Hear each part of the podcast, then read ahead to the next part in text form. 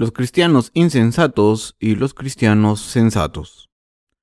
Mateo 25 del 1 al 12.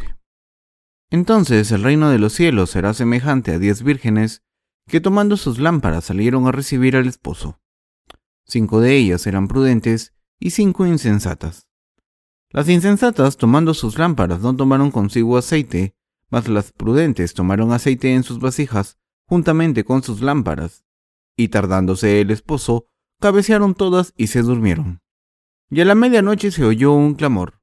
Aquí viene el esposo. Salid a recibirle. Entonces todas aquellas vírgenes se levantaron y arreglaron su lámpara, y las insensatas dijeron a las prudentes, Dadnos de vuestro aceite, porque nuestras lámparas se apagan. Mas las prudentes respondieron diciendo, Para que no nos falte a nosotras y a vosotras, id más bien a los que venden, y comprad para vosotras mismas. Pero mientras ellas iban a comprar, vino el esposo, y las que estaban preparadas entraron con él a las bodas, y se cerró la puerta. Después vinieron también las otras vírgenes diciendo, Señor, Señor, ábrenos. Mas él respondiendo dijo, De cierto os digo que no os conozco. Hola a todo el mundo. ¿Cómo están hoy? El pasaje de las Escrituras nos dice que había cinco vírgenes sensatas y cinco insensatas que salieron a encontrarse con su novio. Las vírgenes insensatas les pidieron un poco de aceite a las sensatas, porque sus lámparas se estaban apagando. Las vírgenes sensatas contestaron, para que no nos falte a nosotras y a vosotras, id más bien a los que venden y comprad para vosotras mismas. El novio llegó mientras las vírgenes insensatas habían salido a comprar más aceite, y las vírgenes sensatas, que habían preparado el aceite en sus lámparas, fueron con él a la boda, y la puerta se cerró. Entonces las vírgenes insensatas volvieron y dijeron, Señor, Señor, ábrenos. Pero el Señor contestó, De cierto os digo que no os conozco. Este es el contenido esencial de este pasaje. En el cristianismo de hoy en día hay dos tipos de fe, una fe sensata y una fe insensata. Hay gente religiosa insensata en el cristianismo y hay gente que cree en el cristianismo como una religión. No les interesa que Jesús haya borrado los pecados del mundo o no, sino que hacen lo que sus pasiones les dictan. Es difícil tratar con estas personas que se sientan de brazos cruzados y nos tratan con condescendencia. En esta historia, las vírgenes insensatas estaban haciendo lo mejor que podían hacer, pero el novio ya había llegado.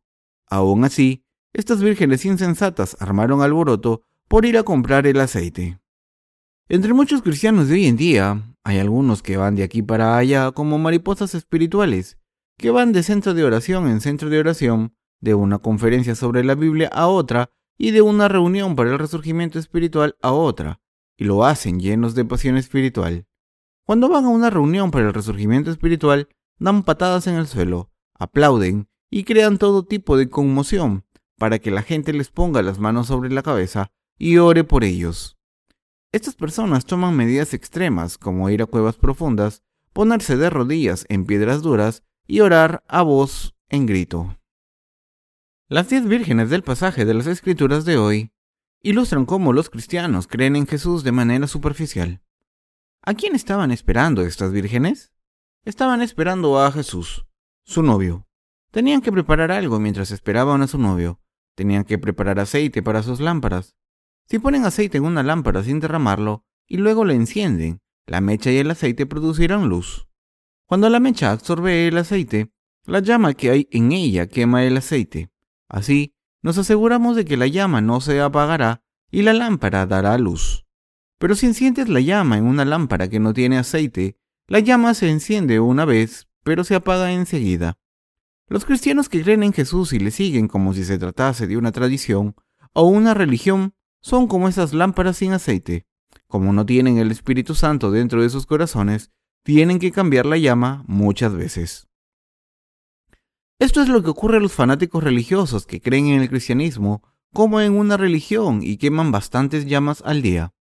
Cuando la llama está quemada y gastada, la estiran y la encienden una, dos, tres, cuatro, cinco veces, una y otra vez. Por ejemplo, si la llama mide 20 centímetros y quemamos un centímetro al día, gastaremos la mecha en 20 días. Entonces, necesitaremos una mecha nueva y la cambiaremos cuando se nos haya gastado la de 20 centímetros. Entonces, gastaremos la nueva durante 20 días y necesitaremos otra nueva. Así es necesario cambiar la mecha a intervalos porque la encenderíamos por lo menos siete veces a la semana, incluyendo las oraciones matinales, las vigilias nocturnas, los servicios de culto a mitad de semana, los cultos de los viernes por la noche y los cultos de los domingos por la mañana y por la tarde. Tendríamos mucho trabajo que hacer cambiando la mecha tantas veces. Los que creen en el cristianismo como una religión van a la iglesia regularmente. También van a centros de oración cuando están aburridos y a reuniones de oración una vez al mes o cada tres meses. Si no van a estas reuniones, insisten en que deben ir a reuniones de resurgimiento espiritual o cualquier otro tipo de reuniones. Se irritan y no pueden aguantar la frustración cuando no pueden hacer estas cosas, y esto se debe a que sus mechas ya se han quemado y la llama se ha apagado. Así que tienen que encenderla una y otra vez porque su pasión se ha enfriado. La emoción ha desaparecido y los sentimientos estimulantes también han muerto. Tienen que encontrar nuevas mechas continuamente para que sus lámparas puedan dar luz. Esta es la razón por la que van a estas reuniones donde se provocan emociones para poder tener nuevas mechas para sus emociones, volver a sus respectivas iglesias y encenderlas durante las reuniones de culto y de oración diciendo, Señor, creo en ti. Este tipo de cristianos son como los que solo viven por la emoción del momento, quemando esas llamas. Solo buscan las emociones en vez de la palabra de Dios, y como consecuencia de esta situación tan trágica, se convierten en impostores religiosos. Estos impostores son como ladrones o estafadores y acaban perdiendo todo lo que tienen. Los que están llenos de pasión religiosa no podrán entrar en el reino del Señor. Las vírgenes insensatas del pasaje de las Escrituras de hoy son así. En este pasaje de las Escrituras vemos a Jesús, el novio, que ha llegado al final, pero las vírgenes insensatas no tienen aceite suficiente y les piden a las sensatas que les den un poco. ¿Es posible cortar al Espíritu Santo dentro de los verdaderos nacidos de nuevo y compartirlo con otras personas? No es posible. Por eso las vírgenes insensatas tuvieron que ir a comprar aceite el día en que el novio iba a volver. La gente que cree en Jesús hoy en día está persiguiendo sus emociones incluso hasta el día en que el Señor venga. Esto es lo que el Señor nos está diciendo a todos. Si vamos a la iglesia, nuestra prioridad debe ser recibir la remisión de los pecados y las bendiciones de nacer de nuevo a través del Evangelio del agua y el Espíritu. Entonces, como resultado de recibir esta salvación asombrosa, ¿tendremos aceite en nuestros corazones o no? Sí, tendremos aceite. En las Escrituras, la palabra aceite representa al Espíritu Santo. El aceite es el Espíritu Santo que vive dentro de una persona que ha recibido la remisión de los pecados. El Espíritu Santo vive de forma natural en los que han recibido la remisión de los pecados, pero la gente insensata sigue cambiando la mecha todos los días porque no tiene aceite aunque haya ido a la iglesia durante muchos años.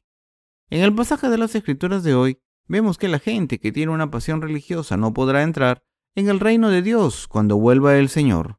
Los que creen en Jesús deben darse cuenta de su estado y convertirse en vírgenes sensatas ante Dios.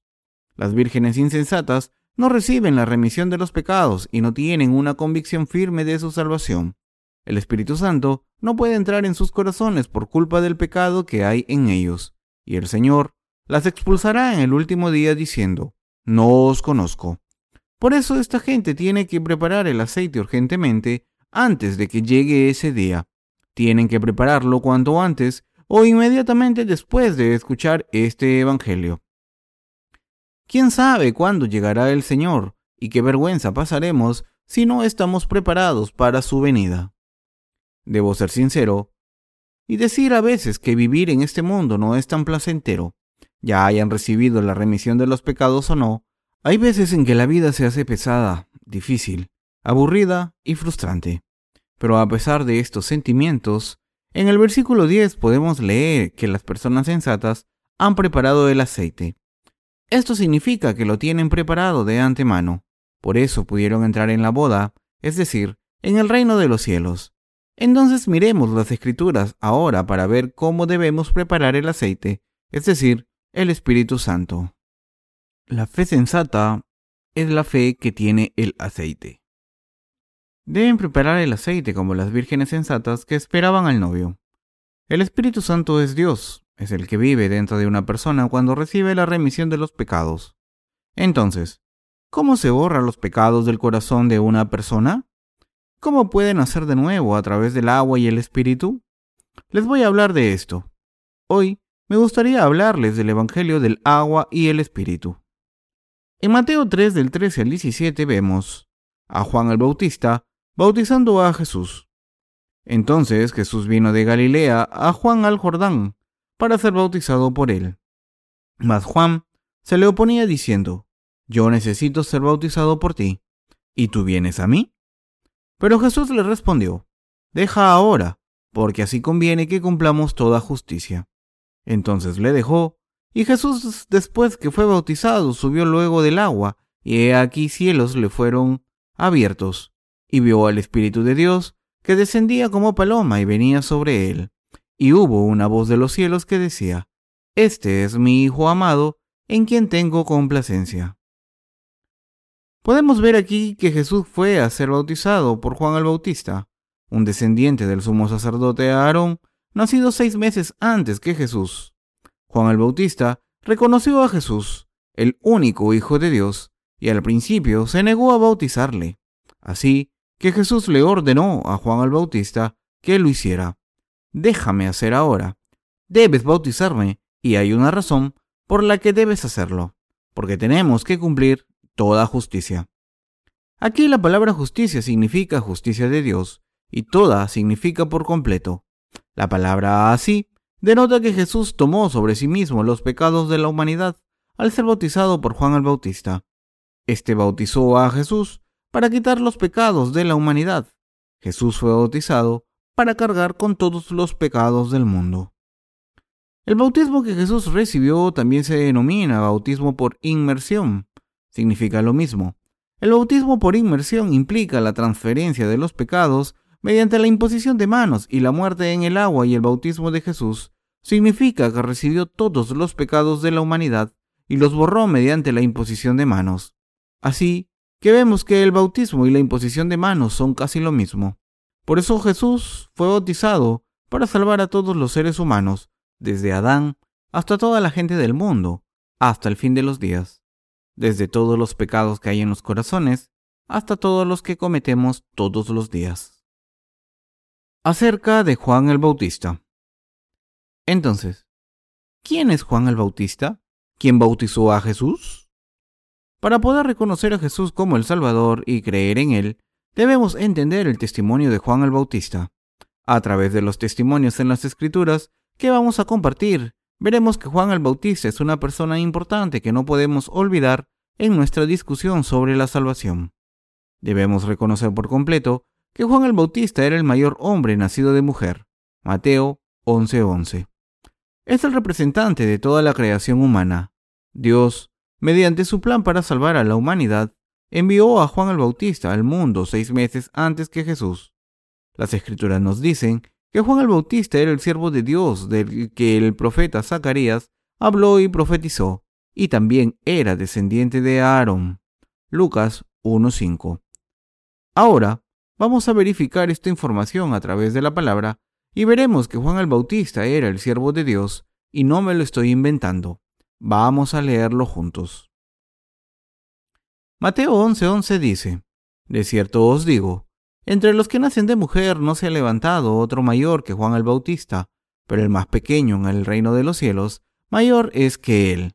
Y el versículo 14 dice, Y si queréis recibirlo, él es aquel Elías que había de venir. Asimismo, Malaquías 4:5-6 en el Antiguo Testamento dice, He aquí, yo os envío el profeta Elías, antes que venga el día de Jehová, grande y terrible. Él hará volver el corazón de los padres hacia los hijos, y el corazón de los hijos hacia los padres, no sea que yo venga y hiera la tierra con maldición. Podemos ver en el libro de Malaquías que Dios había hecho una promesa a través de este profeta al final del Antiguo Testamento, y esta promesa consistía en enviar a Elías. Sin embargo, las palabras de la Biblia nos dicen que el profeta Elías fue arrebatado. ascendió hacia el Señor en un carro de fuego. De hecho, Elías fue arrebatado cuando todavía estaba vivo. Dios dijo que enviaría de nuevo a este Elías. Algunas personas pueden pensar, Dios va a enviarlo de nuevo porque no murió en este mundo. Mateo 11:14 nos dice claramente, y si queréis recibirlo, Él es aquel Elías que había de venir. Dios da testimonio de que Juan el Bautista es el profeta Elías. En el Evangelio según Mateo capítulo 11 versículo 11 encontramos, De cierto os digo, entre los que nacen de mujer, no se ha levantado otro mayor que Juan el Bautista, pero el más pequeño en el reino de los cielos, mayor es que él. Además, en los versículos 12 al 13 leemos, Desde los días de Juan el Bautista hasta ahora, el reino de los cielos sufre violencia, y los violentos lo arrebatan, porque todos los profetas y la ley profetizaron hasta Juan. Esto significa que el Antiguo Testamento acaba con Juan el Bautista. ¿Dónde empieza y dónde termina el Nuevo Testamento? El Nuevo Testamento empieza con la primera venida de Jesús y acaba cuando Jesús vuelve a la tierra. Mateo 11:12 dice, Desde los días de Juan el Bautista hasta ahora, el reino de los cielos sufre violencia y los violentos lo arrebatan. Arrebatarlo significa destruirlo por una fuerza violenta o robarlo con fuerza violenta. Es posible que la gente piense que una persona humilde y recta puede entrar en el reino de Dios, pero no una persona de naturaleza violenta. Pero debemos tener en mente que las escrituras son diferentes a nuestros pensamientos. Aquí, por ejemplo, el significado de las escrituras está muy claro y no hay nada malo en él. Si es así, no podemos evitar plantearnos la siguiente pregunta. ¿Qué hizo Juan el Bautista que era tan importante para permitirnos entrar en el reino de Dios por fe desde entonces? Es muy importante que entiendan esto por completo, porque quien cree en lo que Juan el Bautista hizo en el mundo y en lo que Jesús hizo recibe la remisión de los pecados por fe y puede entrar en el reino de los cielos. Sin embargo, debemos saber que los que creen en Jesús como si siguieran una religión no podrán entrar en el reino de los cielos. Los que están ebrios de religión no podrán entrar en el reino de los cielos. Todo lo que hacen es alimentar sus emociones y así intentan satisfacer sus pensamientos y sus sentimientos. Creen en Jesús como en una religión, como el confucianismo o el budismo. Por tanto, simplemente fingen ser humildes y rectos, y siguen ofreciendo sus oraciones de penitencia, yendo a retiros de oración, ofreciendo el diezmo y haciendo servicios voluntarios. Se niegan a aceptar lo que Juan el Bautista ha hecho según las Escrituras, a que vino por el camino de la justicia y completó la obra justa con Jesús. Mediante sus acciones tercas y desobedientes, desechan la voluntad de Dios para sus vidas. Mateo 21, 32 y Lucas 7:30. Están satisfechos consigo mismos y beben constantemente de sus emociones, como la gente que se intoxica con el alcohol. Podría seguir hablando de esto con todo detalle, pero hay poco tiempo. Lo que estoy diciendo es que una persona religiosa no acepta lo que Juan el Bautista ha hecho al venir por el camino de la justicia. Juan el Bautista participó en la obra de salvación de Jesús, que ha cumplido toda la justicia al bautizar a Jesús y al hacer esto transfirió todos los pecados de la humanidad a Jesús. La palabra justicia mencionada aquí significa la justicia de Dios. Hay dos tipos de justicia. La justicia humana que consiste en vivir con rectitud y bondad y protegiendo a los demás y la justicia de Dios. Cuando todo el mundo había caído en el pecado por desobedecer sus mandamientos, gracias a la bondad de Dios hacia nosotros, nos salvó y nos dejó sin pecados al hacer que su Hijo tomase todos nuestros pecados. La justicia de Dios es la verdadera justicia. Si Juan el Bautista no hubiese cumplido esta obra de transferir todos los pecados del mundo a Jesús mediante el bautismo, no podríamos estar sin pecados. Si esto fuese cierto, todavía tendríamos pecados en nuestros corazones, por mucho que creyésemos en Jesús. Por eso, es tan importante saber que Jesús fue bautizado para borrar nuestros pecados. Cuando todavía tenemos pecados desde el punto de vista de Dios, Él no los deja pasar diciendo, todos tus pecados han sido borrados, o eres justo. Eso se debe a que Dios es justo y no puede mentir. Dios transfirió todos los pecados de la humanidad a Jesús, a través de este método, justo del bautismo de Juan el Bautista, a quien había escogido de antemano como representante de toda la humanidad. Todos los pecados del mundo han sido borrados perfectamente mediante este bautismo, y por eso ahora no tenemos pecados en nuestros corazones. El Señor por su obra justa nos ha redimido por completo de todos los pecados del mundo después de ser bautizado. Jesús se convirtió en el Cordero de Dios que cargó con los pecados de la humanidad hasta la cruz, como resultado de la desobediencia del hombre. Romanos 5:19. Debemos entender por completo estas palabras importantes en Juan 1:29. He aquí, el Cordero de Dios que quita el pecado del mundo. Este es el testimonio que Juan el Bautista compartió con sus discípulos y con todo el mundo dos días después de haber bautizado a Jesús en el río Jordán. Doce tipos de pecado. Ahora me gustaría hacer una pausa y preguntarles a todos ustedes si admiten ante la palabra de Dios que todo el mundo, incluidos ustedes mismos, nace con pecado y que nadie puede evitar cometer pecados. Marcos 7 dice, porque de dentro del corazón de los hombres salen los malos pensamientos, los adulterios, las fornicaciones, los homicidios, los hurtos, las avaricias, las maldades, el engaño, la lascivia, la envidia, la maledicencia, la soberbia, la insensatez. Todas estas maldades de dentro salen y contaminan al hombre. Marcos 7, del 21 al 23. Entonces, si leemos correctamente, ¿están de acuerdo con que estos tipos de pecados están en sus corazones? Por supuesto. ¿Tienen lascivia en sus corazones? Sí. ¿Tienen robos en sus corazones? Sí. ¿Hay alguien que haya mirado las posesiones de otro y haya tenido envidia? Sí.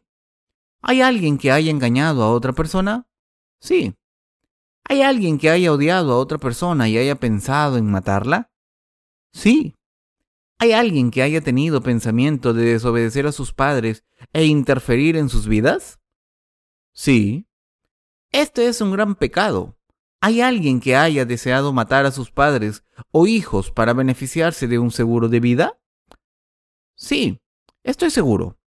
Por favor, entiendan lo que digo y crean en la verdad bíblica que dice que todo el mundo ha nacido con estos doce tipos de pecados ante Dios.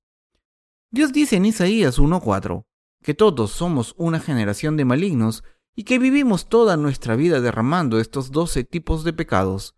Debemos ser honestos sobre quiénes somos ante la palabra de Dios. ¿Han pecado en esta vida desde que nacieron hasta que cumplieron los diez años?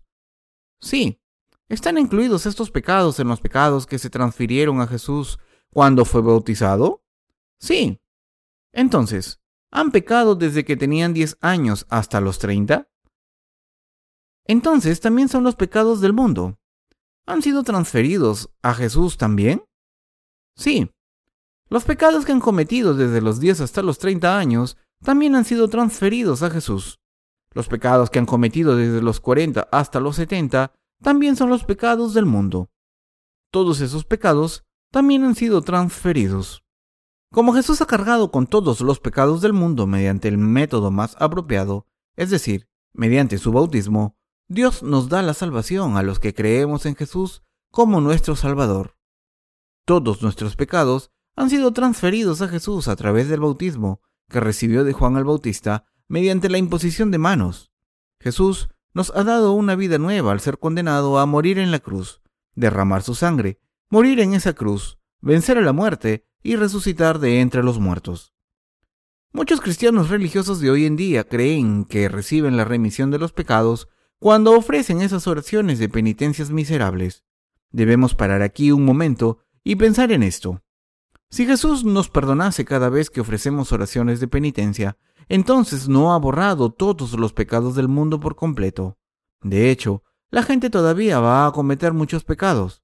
Las personas son criaturas que no pueden evitar cometer pecado hasta el día en que mueran. Por tanto, con esta falsa creencia, toda la justicia no se ha cumplido para los que intentan deshacerse de sus pecados a través de este método. No creen que Jesús haya tomado los pecados del mundo. El apóstol Pablo habla sobre estas personas en el libro de Romanos. Estas personas ignoran la justicia de Dios y quieren establecer su propia justicia. Romanos 10.3 La voluntad de Dios apunta hacia la remisión de nuestros pecados. ¿Qué significan estas palabras que el Señor dijo en la cruz? Está acabado. Estas palabras son muy poderosas y significan que Jesús cumplió toda la justicia al ser juzgado y recibir el castigo por todos los pecados del mundo, cuando los tomó a través del bautismo a manos de Juan el Bautista. Jesús recibió el método de bautismo más apropiado que Dios Padre había planeado y fue sumergido en el agua del río Jordán. Esta inmersión representa su muerte, y cuando salió a la superficie de nuevo, estaba indicando su resurrección y la resurrección de los creyentes. ¿Qué dijo Dios Padre cuando Jesús fue bautizado? Y hubo una voz de los cielos que decía, Este es mi Hijo amado, en quien tengo complacencia. Este es el testimonio de Dios Padre, y tiene el siguiente significado.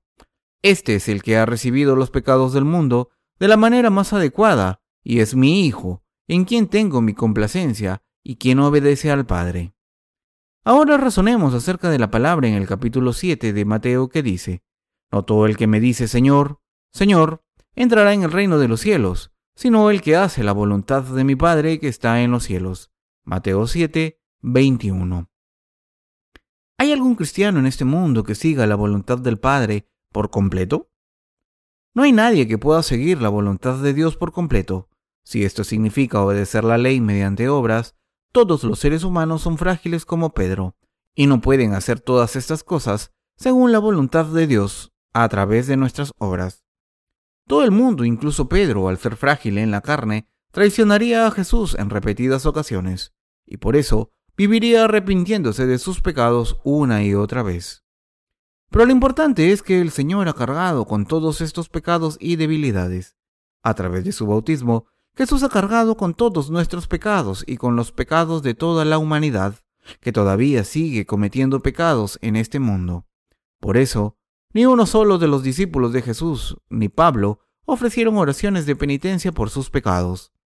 A veces se arrepentían de sus errores después de darse cuenta. No debería haberlo hecho.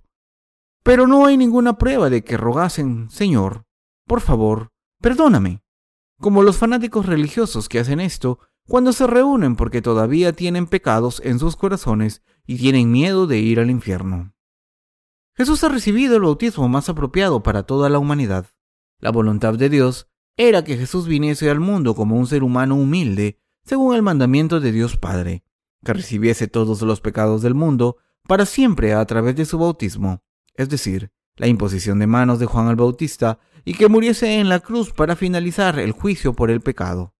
Jesús nos ha salvado perfectamente al obedecer la voluntad de Dios Padre y ahora podemos ir al reino de los cielos al creer en Jesús, el Salvador, de todo corazón, según la voluntad de Dios Padre.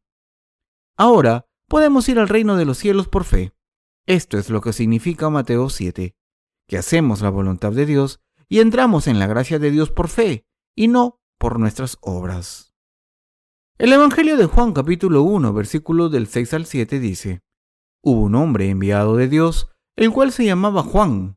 Este vino por testimonio, para que diese testimonio de la luz, a fin de que todos creyesen por él. Juan el Bautista era el que vino a dar testimonio de Jesús. Juan el Bautista era el sumo sacerdote que transfirió todos los pecados de la humanidad a Jesús. Juan el Bautista todavía sigue dando testimonio a la humanidad con estas palabras tan poderosas. He aquí, el Cordero de Dios que quita el pecado del mundo. Juan 1:29. Los que creemos en esto podemos conocer a Jesús a través del testimonio de Juan el Bautista. En otras palabras, nos damos cuenta de que todos nuestros pecados han sido pasados a Jesús gracias a que Juan el Bautista nos ha dado testimonio de él. No podríamos haber creído en Jesús como nuestro Salvador perfectamente si no hubiésemos tenido el testimonio de Juan el Bautista, que dio testimonio de Jesucristo, la verdadera luz. Gracias a Juan el Bautista, ahora podemos conocer a Jesús perfectamente por su bautismo y por el testimonio de Juan el Bautista. Jesús y Juan el Bautista han completado la obra de salvación para nosotros, para que nunca seamos considerados pecadores ante Dios aunque cometamos pecados en el futuro. Prediquen el Evangelio. El bautismo que Jesús recibió al principio de su vida pública fue el principio de la obra de nuestra salvación. Jesús le dijo a la mujer que fue sorprendida en adulterio, Yo tampoco te condeno. Juan 8:11.